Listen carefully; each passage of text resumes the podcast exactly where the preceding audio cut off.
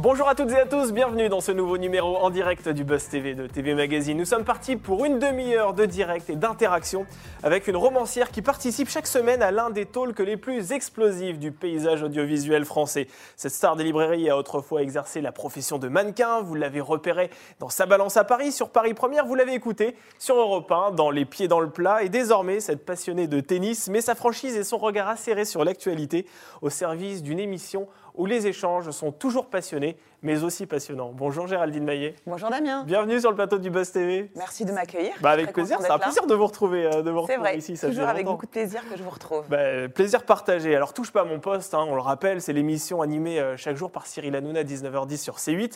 Vous y participez euh, plusieurs fois par semaine. 18h40 même en ce moment. 18h40 en Ouais. ce moment. On jouer les prolongations. Bah, on commence tôt n'arrête parce que c'est tellement bien.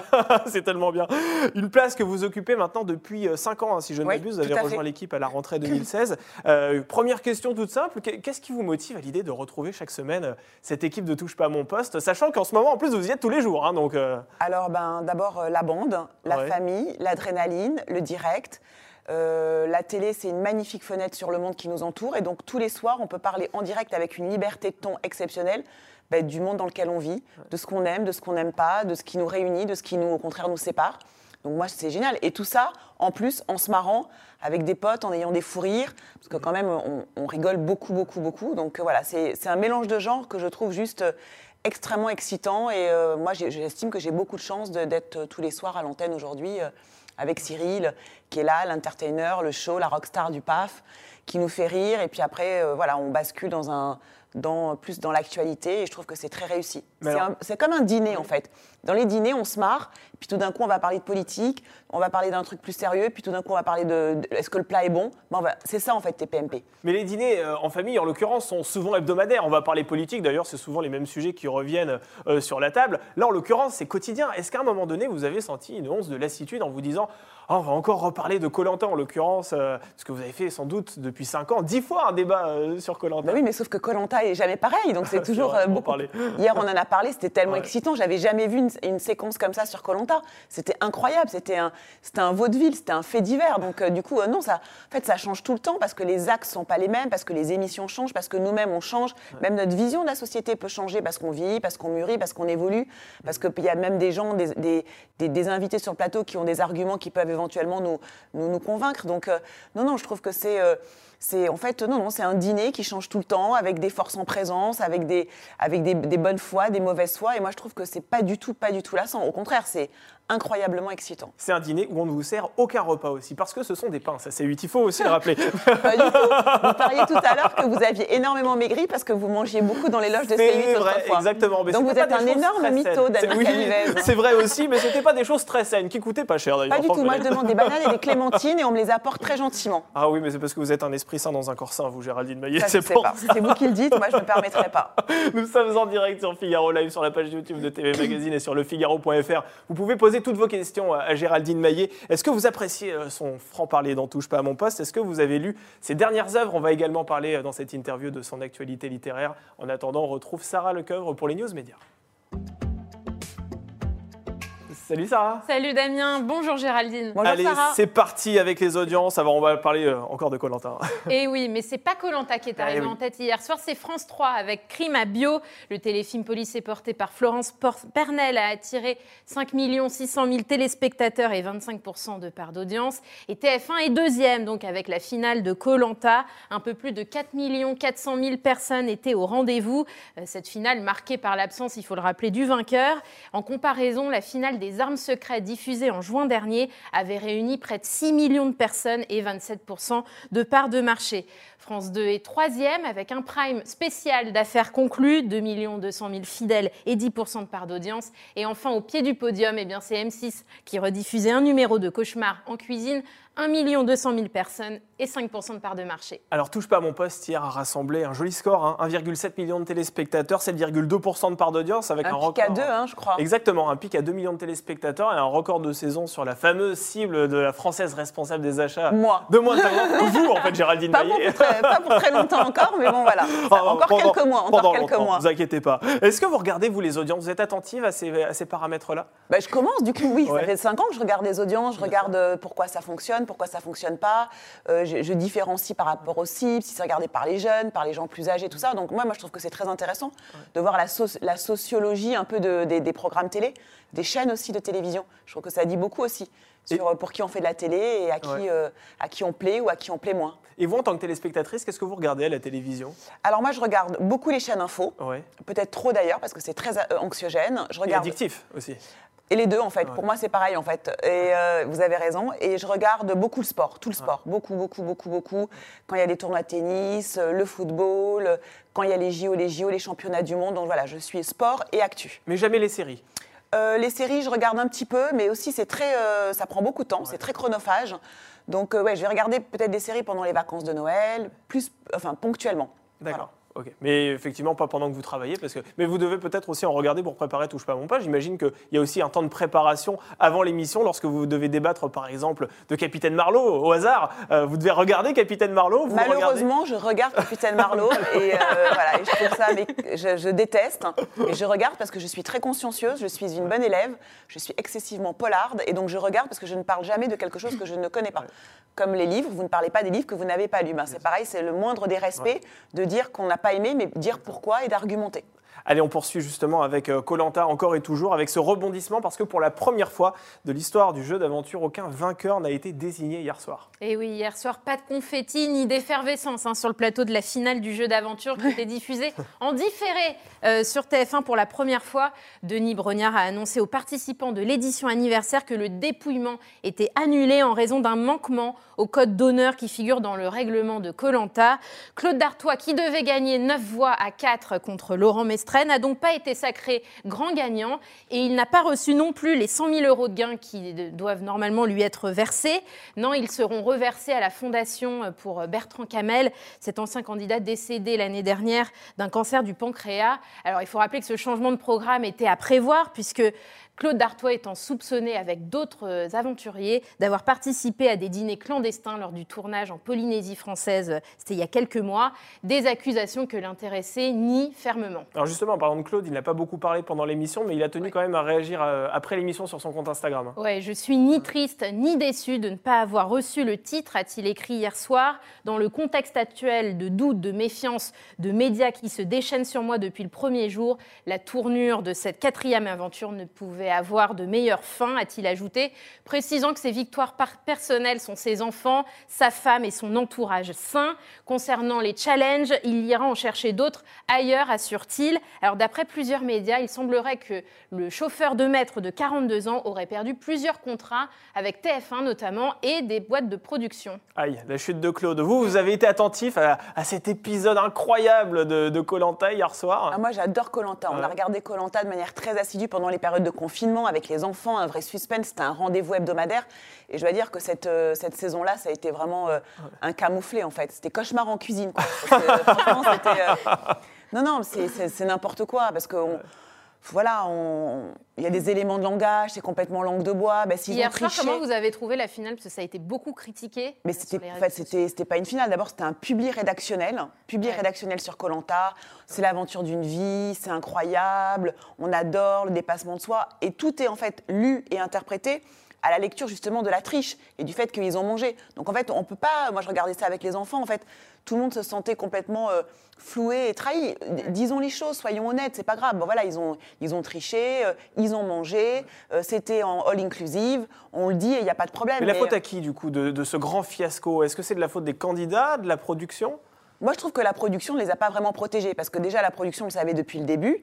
Donc, le pauvre Théora étant envoyé comme ça en voiture bélier, c'est lui, c'est lui, il n'y a que lui, parce que la famille, parce que la papaye, parce que. Voilà. Et je trouve que du coup, hier, il était un peu fantomatique, c'est l'ombre de lui-même, il était comme ça, il applaudissait comme ça, parce qu'on le regardait. Donc, c'est le seul qui a triché et les autres, il n'y a, a pas de nom en fait. Les autres, on dit, il y a eu des manquements au règlement. Et je trouve que c'est un peu dur pour Théora. Parce que finalement, si tout le monde est dans, le, dans, dans la sauce, eh ben, il vaut mieux dire les choses. Et je trouve que ça, ça, a abîmé, ça a abîmé la marque. Et du coup, je trouve que la, la, la prod est un petit peu fautive de ça. Mais vous regarderez, touche pas. euh, vous regarderez Colanta Vous y déjà, participez, je- vous êtes obligé de. Déjà, je regarderai ce soir Touche pas à mon poste parce que je- on va avoir un énorme débrief de Colanta et donc ce sera excellent, bien sûr, Damien. Et Colanta, je regarderai, oui, oui, mais je veux. euh, je trouve que en fait, les éléments qu'on nous a donnés hier ne m'ont pas rassuré par rapport à la Ouais. suite du programme. Alexa Laroche-Joubert s'est exprimée ce matin. Elle a dit qu'elle ne voulait pas que ça devienne un tribunal médiatique, l'émission d'hier soir. C'est pour ça qu'ils Ouais. n'ont pas accusé, ils n'ont pas confronté les candidats soupçonnés euh, de, de. Non, mais elle a raison, pas un tribunal médiatique, pas d'insultes, pas d'injures. On le dit tout le temps, on le martèle tout le temps sur TPMP. Nous-mêmes, on se fait parfois insulter, injurier, on en parle. Et la violence des réseaux sociaux, c'est évidemment insupportable. Mais le problème, c'est qu'on ne peut pas vendre un programme qui est fédérateur de valeurs, de dépassement de soi, de vraiment de voilà d'aller au bout, au bout de ses forces et tout ça, regardé par les jeunes, euh, avec euh, des, des- des très belles valeurs très positives. Et à côté de ça, euh, on sait que derrière, ça a triché, ça a mangé, ça n'a pas fait ce que ça a dit. Parce que c'est du coup c'est mensonger. Donc pas de tribunal médiatique, mais un petit peu quand même d'honnêteté intellectuelle. Bon, il y a une émission où on ne triche pas en tout cas. Ce n'est pas Colanta, c'est touche pas mon pote. Et on en parle tout de suite dans l'interview du Buzz TV.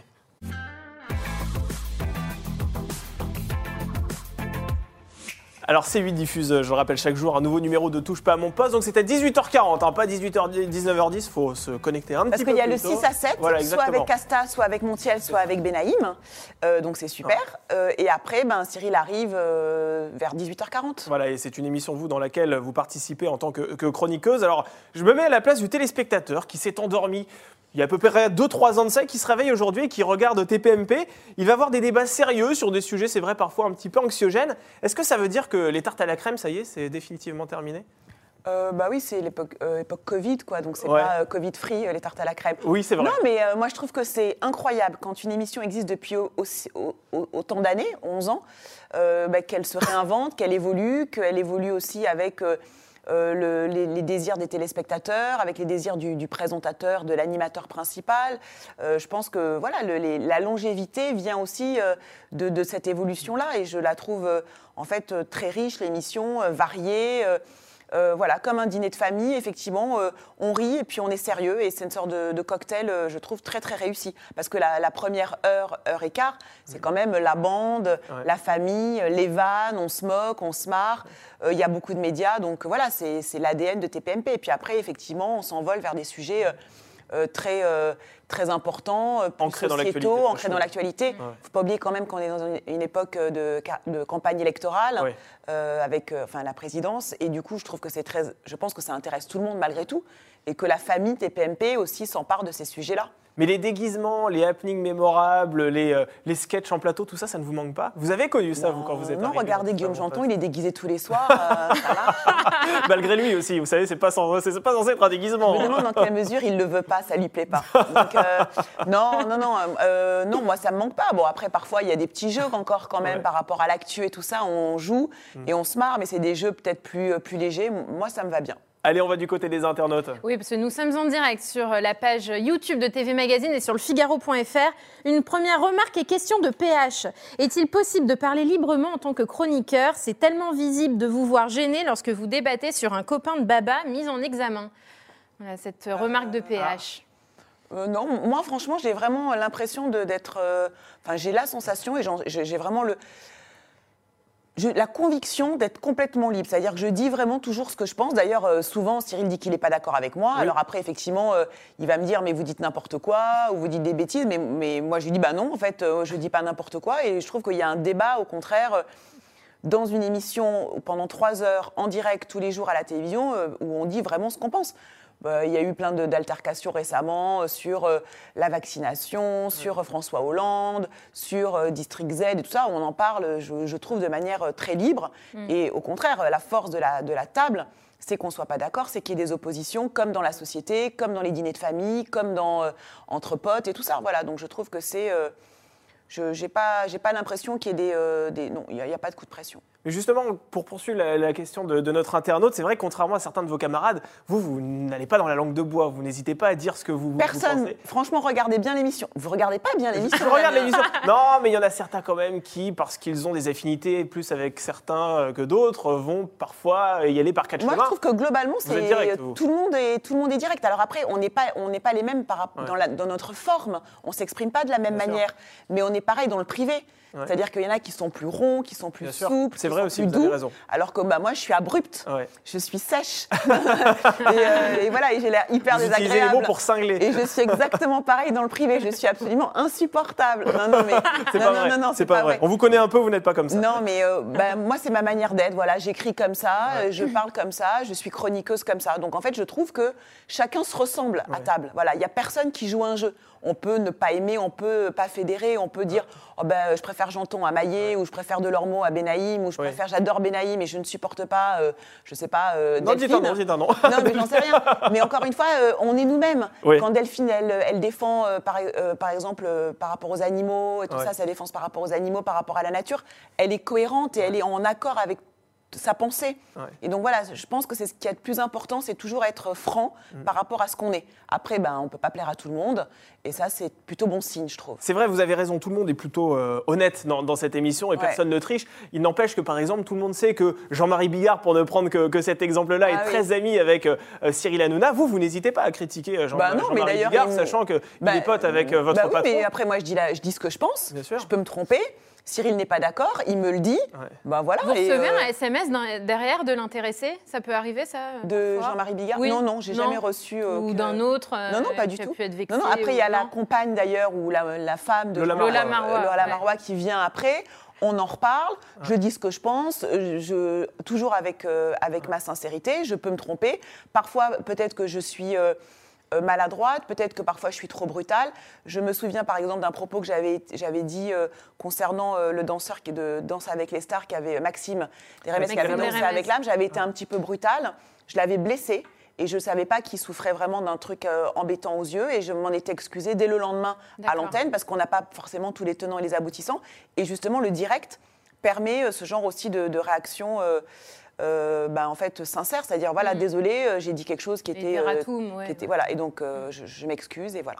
Alors l'un des sujets euh, récurrents du talk show en ce moment, ce sont les affaires d'agression sexuelle. Vous en parlez énormément euh, en ce moment. Il faut dire que c'est aussi dans l'actualité, donc vous parlez d'actualité. Euh, TPMP s'en empare systématiquement. Pierre Ménès, Harry Habitant, Patrick Poivre d'Arvor, Yannick Agnel plus récemment. Parfois, c'est vrai que les propos qui sont tenus en plateau sont, sont assez durs, alors qu'une enquête judiciaire est en cours. Est-ce que parfois TPMP, vous avez le sentiment que ça se transforme un peu en tribunal médiatique, ou alors pas du tout, et vous êtes vraiment dans votre rôle de commentateur de, de l'actualité? Euh, Quel est votre regard par rapport à ça? Moi, j'ai beaucoup réfléchi par rapport à ça et en fait, la réponse, c'est Sarah Abitbol qui l'a donnée hier sur le plateau de TPMP.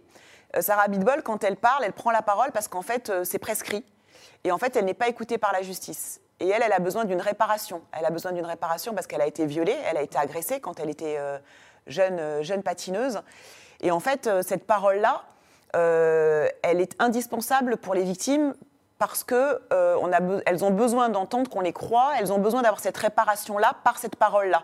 Et donc je trouve que euh, en cela, euh, les plateaux télé, euh, alors il ne s'agit pas de, effectivement, c'est toujours compliqué, le tribunal médiatique c'est compliqué, mais quand euh, Sarah Bitbol dit ben moi j'ai été euh, libérée, je peux vivre aujourd'hui euh, parce que j'ai parlé, parce que ça a libéré la parole, parce que j'ai permis à d'autres jeunes femmes de parler ou d'autres je- jeunes hommes aussi agressés sexuellement de parler et la parole, donc c'est une libération de la parole parce que la justice me dit bah, c'est trop tard, mais la société et le monde qui nous entoure dit ok on te croit. Oui, ok, c'est prescrit parce que c'était il y a 20 ans, il y a 30 ans, mais on te croit et on sait que c'est vrai et que ça réouvre des instructions parce qu'il y a d'autres femmes qui vont parler. Ben moi, je pense que c'est très important. Allez, on va retourner du côté des internautes pour une nouvelle question. Oui, je vais prendre la question de Guillaume. Bonjour Géraldine, allez-vous tenter de réconcilier Cyril Hanouna et François Hollande. Alors, Donc vous Ah, êtes bonne proche, question. François Hollande, euh, Bah, non, me semble-t-il. Enfin, Proche, moi, je suis très proche de Julie Gaillet, puisque c'est Ouais. une amie de, de très longue date, depuis plus de 20 ans. Elle a joué dans trois de mes films, de long, un long métrage et deux courts métrages que j'ai réalisés. Donc, euh, moi, je, suis euh, au- comme Cyril, qui est fidèle envers se- ses amis. Je suis très fidèle en- envers mes amis. Et donc, j'aime, j'aime Julie. Et euh, je, je- les, les- les hommes de sa vie, ou les hommes, voilà, so- sont euh, forcément, font partie à nouveau du cercle quand, euh, quand je la vois. Donc euh, après, je ne connais pas bien euh, François Hollande. Il est venu dîner deux fois à la maison. Euh, je suis allée aussi chez eux. Mais euh, autour d'un bon dîner, je pense que oui, oui, je Il y a les ré- moyen. je- Parce qu'il s'y donne à cœur joie en ce moment, Cyril Hanouna. euh. Ah, il se régale. Il se régale, effectivement. Oui, il dit c'est un tocard, euh, quelque chose comme ça. Enfin, il y a, il y a Oui. pas mal d'insultes qu'on peut pas forcément d'ailleurs dire ici sur, euh, sur, Figaro Live. Mais je suis sûre que ça va finir par. euh, il y aura forcément ouais, des réconciliations. Euh, festive et, et gourmande. D'ailleurs, à ce propos, comme François Il faut Hollande. qu'il fasse euh, Colanta. Bien sûr. c'est vrai que sur François Hollande, comme sur d'autres sujets, par exemple, on a parlé de Jean-Marie Billard, parfois euh, vos avis avec Cyril Hanouna divergent, vous n'êtes pas toujours d'accord, si bien que certains internautes se sont demandé s'il y avait de l'eau dans le gaz entre vous. Est-ce Ah que oui. vous pouvez nous dire si aujourd'hui vous êtes en guerre avec votre patron ou alors Non, pas du tout? Mais en fait, il n'y a jamais de guerre avec Cyril. Quand on est pas chroniqueur. On n'est pas d'accord et à la fin de l'émission, euh, c'est rideau, euh, c'est euh, t'es pas d'accord, je suis pas d'accord, mais euh, le lendemain, il, m- il nous, enfin, il me rappelle et il n'y a pas de. Moi, je vois pas ça comme, comme, comme ça. Je vois juste ça comme une, une émission où on donne tout, où on est sincère, où pendant trois heures, on est, on, on- on est concentré, on réagit, on est. on est à vif et euh, on, voilà, on dit ce qu'on pense et, euh, et, et pareil pour lui. Et ça crée forcément euh, bah, des réactions, des étincelles, euh, des éclats de voix, mais c'est- vivant et c'est- pour ça aussi qu'on aime cette émission. Alors l'un des sujets sur lesquels vous vous exprimez aussi souvent, c'est la télé-réalité, Géraldine Maillet. Alors vous détestez ce genre, ça c'est pas une Ah. Contrairement à vous qui aimez beaucoup, c'est Ah, j'adore la télé-réalité. Vous savez, moi, savais, les- je savais Ah, que j'étais pas en territoire conquis. Ah non, ici vous savez, on adore ça. Vous savez, les Marseillais nous regardent tout le temps avec ça. hein. Mais c'est normal, vous êtes jeune, vous êtes le cœur de cible. hein. Alors, vous avez même eu un échange très vif il y a très peu de temps avec Magali Berda qui Ouais. chapeaute aussi euh, certains influenceurs et candidats hein. de télé-réalité. Voilà, De la nouvelle C'est plus Angela Laurente maintenant, hein, c'est Magali Berda. Euh, Qu'est-ce qui vous dérange tant dans, dans cet univers, vous, euh, Géraldine Bah, moi, rien. Moi, ça me dérange pas. euh, Ouais. Voilà, j'aime, pas moi les, euh, le formatage que ça impose aux jeunes. C'est-à-dire Ouais. que je trouve que c'est, c'est assez destructeur pour les relations hommes-femmes. On les voit que crier, que s'insulter, que l'esthétique des candidats de télé-réalité, euh, hommes-femmes, est très très aussi euh, formatée, euh, très euh, pornographique. Ouais. J'aime pas leurs sorties. J'aime pas. euh, ils, arnaquent des pauvres gens avec des placements de produits, avec des codes promo, avec des trucs que les gens ne reçoivent jamais. Voilà, je trouve qu'ils vendent un, un monde un peu, euh, un peu fake, un peu dangereux, un peu pervers, et avec ces jeunes filles qui arrivent là, qui sont toutes déjà botoxées, avec euh, toutes transformées pour plaire et pour devenir et pour se formater, pour aller rentrer dans le moule de cette télé-réalité-là. Moi, en tant que mère de famille, c'est pas quelque chose qui me plaît. Justement, en tant que maman, vous, comment vous faites pour protéger vos enfants de ce genre de, de travers? Euh, C'est vrai qu'ils ont l'âge aussi entre 13 et 18 ans, je Ouais, crois, ouais. euh, de, de vivre dans cette ère des, des réseaux sociaux. Comment on fait en tant que mère de famille pour protéger euh, les enfants de, de- de ces dérives-là? Bah, en fait, encore une fois, moi je pense qu'il faut toujours parler de tout, Ouais. euh, comme sur TPMP en fait. Il ne faut pas mettre un couvercle sur, euh, sur la casserole, dire que ça n'existe pas, se mettre des œillères, des boules caisses. Il faut toujours parler de tout, il faut même voir avec eux, il faut en parler avec eux. Moi, il n'y a aucun problème de regarder la une télé-réalité avec euh, mes filles et de leur dire pourquoi moi je trouve que c'est pas bien, que c'est dangereux, qu'elles aient toujours du recul, du discernement, qu'elles ne pensent pas que c'est exactement comme ça. Euh, donc voilà, je- la pédagogie, parler, euh, ça je pense que c'est ce qu'il y a de plus important. Le dialogue avant tout. Ouais. Allez, on va dialoguer avec les internautes. Oui, je vais prendre cette question de Charlène. Est-ce que vous aimeriez que votre compagnon et, et le journaliste Daniel Riolo deviennent chroniqueurs n'en touche pas à mon poste? Ah oui, travailler tous les jours avec votre mari. Non, non, non, je préfère vivre avec lui que travailler avec lui. Bah, Au moins, vrai. le message est passé. voilà, s'il postule au moins. Et puis surtout, il est trop fort, donc il me ferait de l'ombre. Donc, Oh euh, voilà. là là, Bah, vous, vous, avez, vous, voulez avoir des cadeaux à Noël. Pas du tout. Allez, une autre question concernant votre actualité littéraire, Charles Géraldine Maillet, Oui. parce que euh, en janvier prochain, vous allez sortir un nouveau, euh, un nouveau livre qui s'appelle euh, Franc et Ava, c'est aux éditions euh, Fayard. exactement. Euh, vous racontez l'histoire d'amour entre Françoise Sagan et euh, Ava Gardner. Euh, pour quelle raison vous avez envie euh, justement de, de coucher sur papier cette relation amoureuse qui est assez fictive hein, dans, dans votre, dans votre livre hein. Vous la romancez, cette, euh, cette histoire d'amour. Oui, c'est une histoire d'amour que je romance, mais je suis sûre, en tant qu'écrivain, que ça s'est passé comme ça. C'est-à-dire qu'en fait, euh, Ava Gardner, c'était une immense comédienne euh, des années 50. François Sagan, immense écrivain, Ouais. euh, plutôt années 80-90. Et elle, elle se rencontre en euh, décembre 1967. Ouais. Ava Gardner est une actrice vieillissante. François Sagan est une jeune romancière qui, au contraire, est en train d'exploser. Elles se rencontrent à l'occasion d'un tournage et elles vont s'aimer. Elles vont s'aimer puissamment, en cachette, euh, une sorte d'histoire, une histoire passionnelle. Et en fait, le point de départ du bouquin, euh, Damien, c'est que j'ai lu pendant le confinement un, un texte de François Sagan dans le magazine Elle, Ouais. qui c'était à la mort, suite à la mort de, de Ava Gardner, et elle rendait hommage à Ava Gardner en disant combien c'était une femme extraordinaire. Et là, dans ce texte, elle dit on s'est vu, on s'est aimé, on a ri. Et du coup, ben, bingo, quoi. Pour moi, l'écrivain, c'est le point de départ d'un livre où j'ai imaginé ce mois-là à Paris, hiver 67, Ava Gardner, François Sagan qui s'aiment en cachette dans un Paris euh, enneigé et, euh, et festif. Voilà, Euh, en ce moment, voilà. Et justement, que- quelle est la part de, de fiction et de réalité? Il y a vraiment de la réalité aussi dans, dans- dans votre livre ou bien c'est vraiment le fruit de, de votre imagination aussi? Bah, vous savez, en fait, François Sagan, elle disait que euh, écrire, c'est inventer ce qu'on sait déjà. Ouais. Donc évidemment, il y a une réalité historique, c'est euh, décembre 67, Paris, euh, la culture, euh, on sort beaucoup, Régine, les, les fêtes, la déglingue. Et en même temps, il y a mon imagination, c'est elles se retrouvent où, dans quel hôtel, elles font quoi, elles disent quoi? Elles parlent de quoi? Elles rêvent de quoi? Est-ce qu'elles s'embrassent? Est-ce qu'elles font l'amour? Voilà, il y a toute cette part-là romanesque. Mais en revanche, euh, je suis persuadée que ça s'est passé comme ça. Vous êtes persuadé C'est étonnant Ouais. parce qu'il n'y a pas de preuve de cette relation-là. Il y a Personne ne sait. Et j'ai moi-même fait des recherches d'ailleurs en amont de cette interview pour euh, voir si vraiment il y a eu des articles en lien avec ça. Pas vraiment en fait. Dans les bios euh, de François Sagan et de Ava Gardner, c'est une relation qui est évoquée. Ouais. Mais évidemment, qui est évoquée comme ça en filigrane. Il faut voir qu'à l'époque, Ava Gardner, c'est une actrice hollywoodienne. Euh, ben, euh, L'homosexualité n'est pas forcément bien vue à Hollywood. C'est une femme, elle a eu tous les hommes à ses pieds. Frank elle a Sinatra, été. Frank Sinatra, forcément. Donc c'est quelque chose qui est un petit peu tu. En revanche, Françoise Sagan, elle, elle est beaucoup plus avant-gardiste. Elle, ré- elle, euh, elle, est, elle, est, elle est bisexuelle, elle a été mariée, elle a un fils, elle, elle terminera sa vie avec Peggy Roche, une femme magnifique, Ouais. juste après Ava Gardner, d'ailleurs, qui lui ressemble beaucoup. Donc, euh, donc voilà, donc euh, c'est c'est la confrontation de deux mondes, c'est deux femmes qui n'ont rien à voir. Ava Gardner était un sexe symbole, Françoise Sagan ne tr- se trouvait pas belle. Euh, Il y en a une qui, euh, les deux n'aimaient pas la notoriété, pourtant elles étaient très très connues. Les deux avaient beaucoup d'argent, mais elles, les- elles dépensaient beaucoup. Donc voilà, c'est deux femmes qui n'ont rien en commun et en même temps qui ont tout en commun et qui se sont aimantées. Allez, on va prendre une dernière question du côté des internautes et après notre dernière rubrique. Une dernière question de Lou, d'Emma. Parfois, les réseaux sociaux s'enflamment envers certains chroniqueurs. Est-ce difficile à gérer au quotidien? Alors c'est vrai que les réseaux sociaux, c'est quand même quelque chose de compliqué parce Vous, que vous êtes sur Twitter. moi je suis sur Twitter, je suis sur parfois être Insta. violent. Ouais, alors euh, Twitter, c'est pas que c'est violent, c'est que c'est euh, un peloton d'exécution. Hmm. Euh, moi, franchement, Une sur place de grève aujourd'hui. Ah, franchement, c'est super compliqué. Alors, insulter, injurier, moi, ça fait peur quand il y a des menaces et quand il y a des menaces sur la famille. Et quand les enfants sont identifiés avec les écoles en particulier.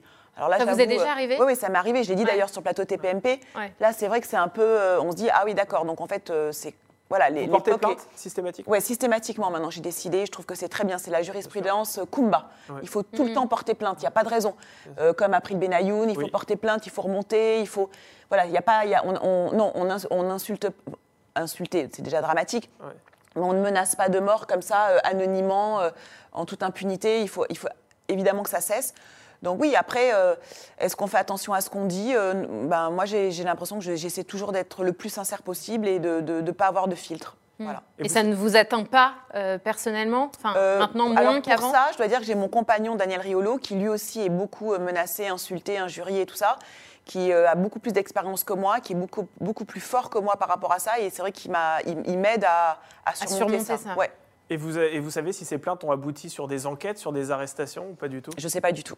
Je laisse après euh, la police Ouais. et la justice faire, Faire, euh, faire leur travail. Ouais. Bon, en tout cas, nous, on va faire le nôtre et on va passer à la dernière rubrique qui s'appelle En toute franchise. Vous allez adorer, vous allez voir. Ah.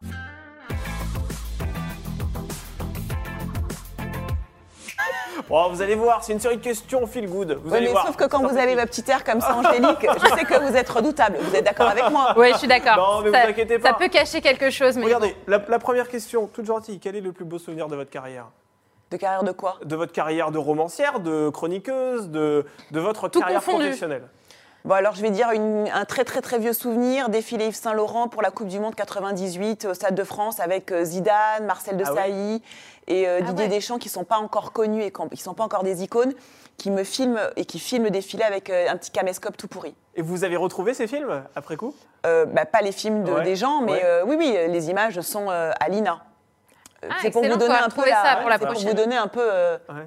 l'âge de la personne en face de vous. Oh, ça va, 26 ans, vous les faites pas. bon, après Voilà. le meilleur souvenir, quel est votre pire souvenir?